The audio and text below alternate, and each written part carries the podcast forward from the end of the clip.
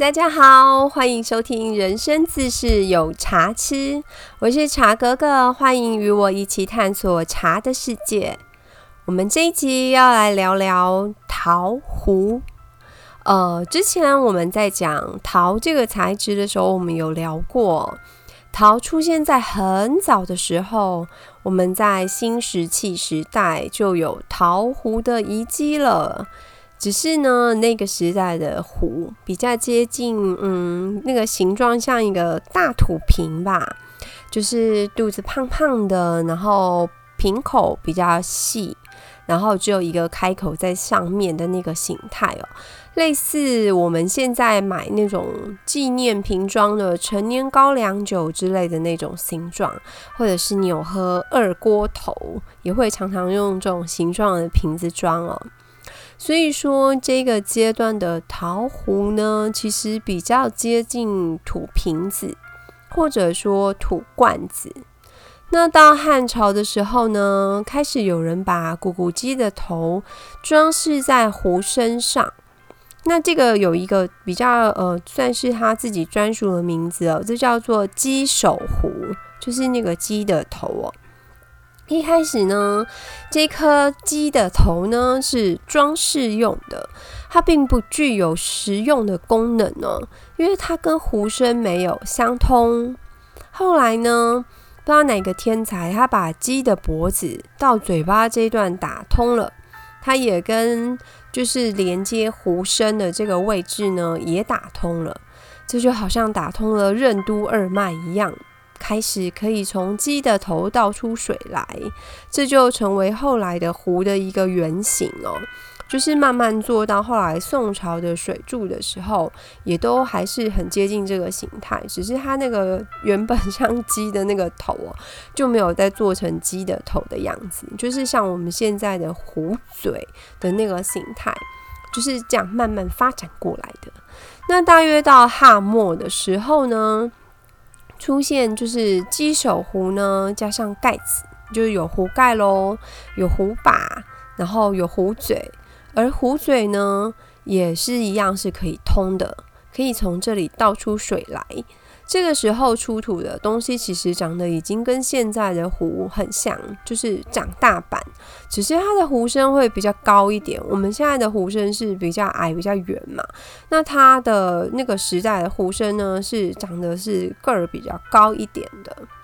那到魏晋的时候呢，鸡首壶就是一个很流行的东西了。现在出土的文物当中，鸡首壶的古物多半是在两晋这个时期的。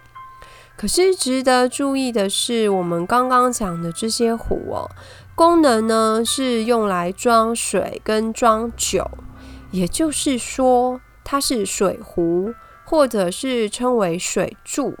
功能呢是用来倒水跟加水的，那或者是呢用来装酒，当成酒壶，这都还不是用来泡茶甚至装茶汤的茶壶哦。还记得我们先前跑去穿越的系列吗？在那个系列我们有讲过。那如果还没有听过的朋友，可以往回找一下。我们有一个系列有三集，叫做《穿越喝一杯古人的茶》，那里面有讲到就是中国历代大约是怎么泡茶的方式。那我们聊过唐朝人喝茶。比较像在煮菜汤，就是它是用煮的嘛。那他们多半用的是煮茶法，所以他们需要的是一口像锅子的东西。然后呢，宋朝人是点茶法，他们是用碗在喝茶的。在这个阶段的泡茶活动呢，都还没有茶壶跟茶杯登场的位置，顶多是点茶法的加水的那个水壶呢。也是用来装水，然后倒入茶碗的，就是呃水柱的功能。然后就是倒进茶碗之后呢，在茶碗里面去搅拌，就是用茶筅去做搅拌。那所以那个水瓶的那个功能呢，其实一样是装水，而不是装茶汤。什么时候陶壶开始用来装茶呢？大约是在南宋，而且其实好像已经是比较靠末期了。那个时候茶馆文化非常盛行哦，形形色色的人都会在茶馆里面聚会。那宋朝呢，其实是集会结社很自由的时代。那时候不管是就是其实你各个领域哦。你说文人，他们可能有诗词歌赋之类的，就是文艺方面的集集会跟结社。那你连商人，就是他都会有类似像兄弟会的东西，然后或者是贵妇，他们也会有就是交换，就是呃买奢侈品心得之类的社团存在哦，还蛮好玩的。所以那个时候的人呢，就是他们会约在茶馆里面聚会。那喝茶这件事情在宋朝是非常普及民生的，就是很日常一定要做的事情。宋朝人爱喝茶，甚至有一句话说：“宁可一日无米，不可一日无茶。”哦，这个是真的超爱喝茶哦。上至皇族，下至普通百姓，都是可以想见那个时候喝茶的风气有多盛行哦。我就说我很想要生在宋朝，在茶馆当中呢。它很有趣，是到南宋这时候呢，它已经发展出一个，就是呃，它的茶馆除了就是提供嗯场所啊，然后茶品啊之类的，还有泡茶服务这件事了。就是有一些精通茶艺的茶博士呢，他会专门提供泡茶服务。那去那边的客人呢，就可以把时间跟精神放在聚会的主题上。那泡茶这件事情呢，就交给茶馆来服务了。那他们专门就是负责泡茶的人呢，把茶准备好了，他们是好像是称为茶博士。那他会把茶汤呢倒到就是茶壶里面，那个大茶壶。然后再用那个大茶壶呢，到每一席去分到客人的碗中，所以客人呢真的可以纯吃茶，不用在那里忙这样子。那也因为呢，他往往要服务的客人很多，所以这个时期呢，他用的就是大茶壶。只是这个陶壶当中，终于不是装酒跟水，而真的是装茶了，就是真正。变成一个茶壶在使用，不是水壶或是酒壶。那因为它们都长得很像，所以其实你会很难去分辨说，哦，这个东西在那个时代它到底是酒壶还是水壶还是茶壶，它那是要很细微的去分辨。那有一个小插曲是提梁壶就因此而诞生了。有一个说法是说，因为茶博士呢，他要分茶汤倒到客人的碗里面。所以它比较需要就是比较大的茶壶，可是像我们在用的这种我们所谓的正把壶，我们壶形做的太大的话，它其实也并不是那么好施力，所以就发明了上面有提握的，就是那个提把的那个提梁壶。一方面呢，它可以装的比较多；另一方面很好拿又很好倒。所以果然科技始终来自于人性啊。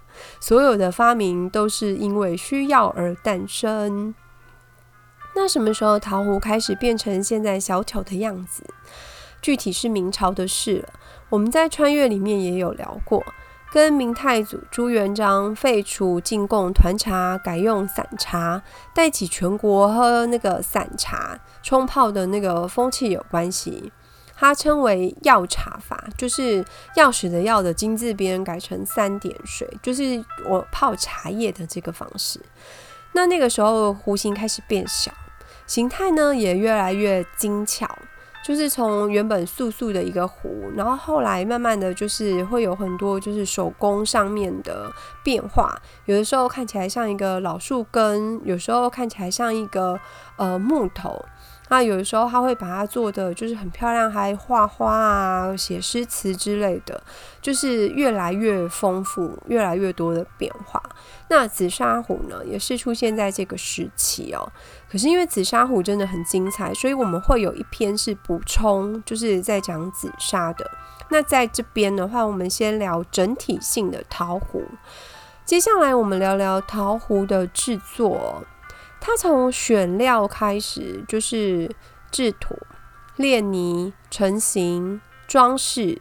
那如果今天是有上釉的陶壶的话，它还会有像配釉啊、施釉的这个过程。然后呢，它必须要经过干燥、干燥，然后烧制，那个成品才会出来。虽然我就这样念过去而已，可是其实这些都是非常花时间跟花功夫的，并不是在变魔术哦。一般陶壶的话，它其实成型的方式的话，大概有三种。第一种是就是手捏成型，然后再来是手拉胚。然后再来是灌浆，就是有这三种的成型方式。简单区分就是纯手工跟有使用模具或机器这两种。如果是纯手工的话，它其实每一件作品都是独一无二的，它的特色性非常强。那手拉胚的话，其实也或多或少会有一点不同哦，因为其实你要拉出一模一样的东西，其实是。呃，难度真的是非常高的。那如果是纯灌浆成型的话，才有办法就是很大量的去生产一模一样的茶壶出来哦。所以你其实可以先联想哦，纯手捏陶的陶壶单价往往会比较高，尤其是名家制作的时候，它其实真的就会更贵，甚至到六位数、七位数的作品都有哦。那一般来说，名家壶它从炼土开始，它就其实会有自己的所谓的秘方，就是他们的土有他自己的配法，每个老师都有他自己独到的地方了。它从土开始到做工，都一定有它的独特性在。那它的所谓行情呢，就会跟老师的知名度成正比了。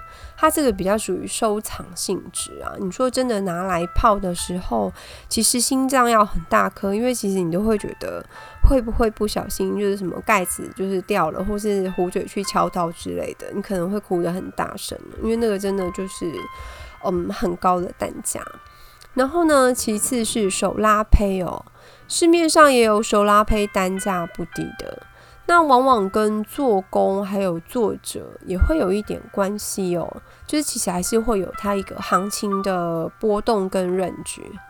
那最后就是灌浆壶，它普遍上是市面上最平价的，它大部分其实不会有太昂贵的价钱。那我有曾经去逛，就是一品店，发现有。很敢卖的，那真的是属于店家个人开价的部分哦。那这个可能就可以参考一下。那如果有预算上的考量，或者是只是日常生活中的冲泡使用，你可能找手拉胚或是灌浆壶也就足够了。这种情况我会比较在意的是，嗯，土料哦。直接的说法就是，我们用很直白的说法，就是文湖里面的气味哦，有没有很重的土味，或者是就是怪味或杂味的。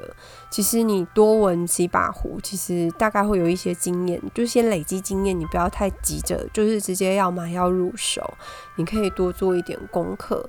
去闻，就是什么是没有怪味的，就是觉得哦，闻起来就是诶那个很清香的土味。那你甚至你只要开过壶泡一下，就那个味道就会消失。可是有的是很重的土味，或者是说不上来的怪味，那个真的拜托你直接让它出局哦，因为你即使便宜，你买回来你那个东西真的也弄不掉。那选壶方面呢？我们在上一篇我们有聊过，我这边就不再就是重复那些细节。有兴趣的朋友可以回放一下上一集，就是挑壶的部分。那陶壶它的特性呢，是它有气孔，保温效果比较好。那也因为它有气孔，所以它会吃茶汤的气味哦。我们我现在在讲的是没有上釉的那种陶壶哦。它虽然还不及紫砂壶的双气孔的特质，紫砂壶的气孔我们在紫砂的部分再特别说，因为它还蛮特殊的。那一般的陶壶的话，它也是有气孔的，只是没有紫砂那种双气孔的特质。那也会建议，就是没有上釉的陶壶，你尽量泡同一种口味的茶。曾经呢，我有遇过客人，他很可爱，他误解成。一种一支桃壶就只能泡同一支茶。那因为他很可爱，是他有跟我强调说，他只能泡某一支茶，因为他要养壶这样子。那可是因为它其实忽略了一个很有趣的关键，是茶叶是会卖完的。因为你同样一批烘，同样一批做，就比如说你你这批茶叶可能就是这个数量，茶叶又不是做罐头。牛头牌沙茶酱可能几十年就是那个配方，可是同一批烘的茶叶喝完了，你如果这只壶不能够泡别支茶，那不就糟糕了吗？那到底要养多少壶？它的意思呢？这个同一种茶的意思是指同一种口味的茶的意思，而不是真的就是真的就是这一批而已哦，别批都不能泡哦，因为那真的是不可能的任务。应该是说。它指的是同一个品种，而且发酵跟烘焙的程度都很接近的茶。那这样子的话，桃壶就不用怕串味的问题，就是它会吃别的味道这样子。那不上釉的桃壶，它也是可以养壶的，跟紫砂一样。长时间喂养好的，就是喂养好茶的茶壶呢，它泡出来的茶汤，就是它的口感真的会特别好。它会特别甘甜，因为其实你养开了的壶，它就是能够驾驭茶汤，而且用久了的话，它的色泽跟它的手感都会越来越温润。就是我们都会觉得，呃，旧壶比新壶可爱，因为新壶其实看起来就是傻傻的。虽然你看两把壶，它的形状、形状、假使是一模一样来讲，你有泡过一段时间的壶，它会比较有生命力，这是事实哦。那所谓的养壶呢？哇，这个民间传说实在是太多了。其实它就是你正常的使用，而且是经常的去使用它，而不是说连茶渣都不用清，茶壶不要洗，然后放给它去发酵，那是会有微生物滋生的，这个不太好哦。因为坊间流传的养护方式，有时候比较像 鬼故事，太多太离奇、太惊悚的。因为我有遇过客人，他的嗯。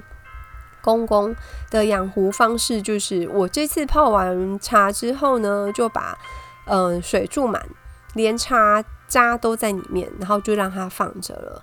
然后到我下次要泡茶的时候，才可以把那个清掉。这是不知道谁教他的，真的是太惊悚了。因为我客人说，他曾经有遇过，是他要泡茶的时候，拿到那只壶，发现重重的。他要打开，已经打不开了，因为他公共的茶壶里面已经塞钩，然后粘住了。然后他那时候吓到，然后跟他就是找跟他公公说，就是把你的那个茶壶整个就是发霉粘住了这样子。然后他公公就说啊，因为我在养壶啊，你说到底是谁教他的？真是太可怕了，就是真的是鬼故事哦。其实还是建议就是。你一般来说泡完茶之后，把茶渣清除干净。那像我的习惯的话，我会用滚水，就是我会再把呃加水器加热。那如果说你没有很方便加热的话，至少是用开水，就是再把里面过过。把里面就是即使很细小的茶渣呢，都把它冲出来哦。就是呃倒进水之后呢，稍微把茶壶一只手握着壶嘴，一只手握着壶把，稍微轻轻的摇晃一下，让它里面万一有很细微的茶渣，也可以把它就是呃把它倒出来，就是跟着水一起把它这样清出来哦。那茶壶的壶盖也要清洁干净，那再把它分别的晾干。那确认都干了之后，你再把它盖回去放着。如果它壶身的外部有水渍或者是茶渍的话呢，你用软布就是去擦拭它，或者是沾水，因为有时候它会干在上面，那你就是用软布沾水去擦拭它，把它整个擦均匀，这样就好了。如果是没有上釉的陶壶的话，呃，或者是像紫砂。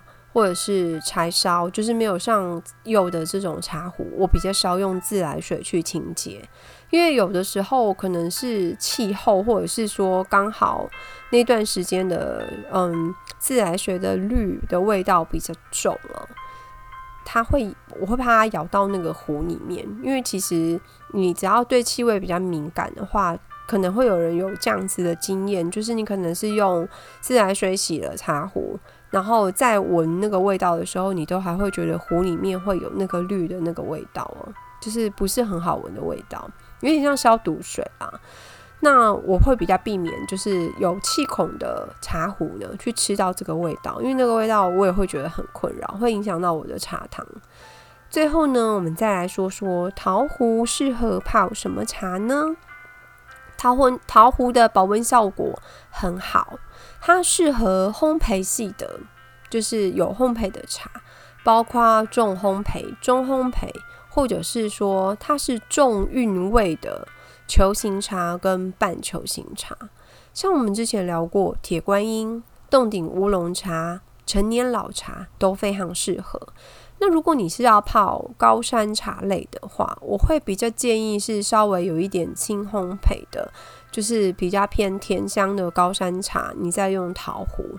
那或者是说，你就是喜欢喝嗯清香系的高山茶。可是因为你的重点如果是放在喉韵，而不是它那个清香的话，其实也是可以选用陶壶。可是用陶壶泡清香茶，就是很我们说诶很高山原味的那种清香茶。如果你今天同时用陶壶泡，跟用白瓷的。茶具去泡的话，你会发现其实白瓷的茶具它比较有办法保留那个很高山的香气。那陶壶呢，它泡起来的茶它会稍微比较沉，可是它的喉韵会还蛮好的。所以你如果今天只是喜欢喉韵，而不会说你一定要闻那个很高山清香的那个香气的话，那确实也是可以用陶壶的。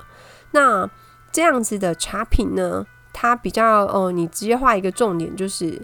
它比较属于深厚喉韵的这种口感，它都适合用陶壶来泡，就可以把它的茶性驾驭的很好哦，可以把它发挥出来。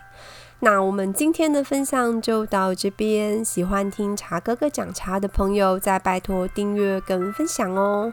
如果您是使用 Apple 设备收听的朋友，再请给五星评价，欢迎大家留言。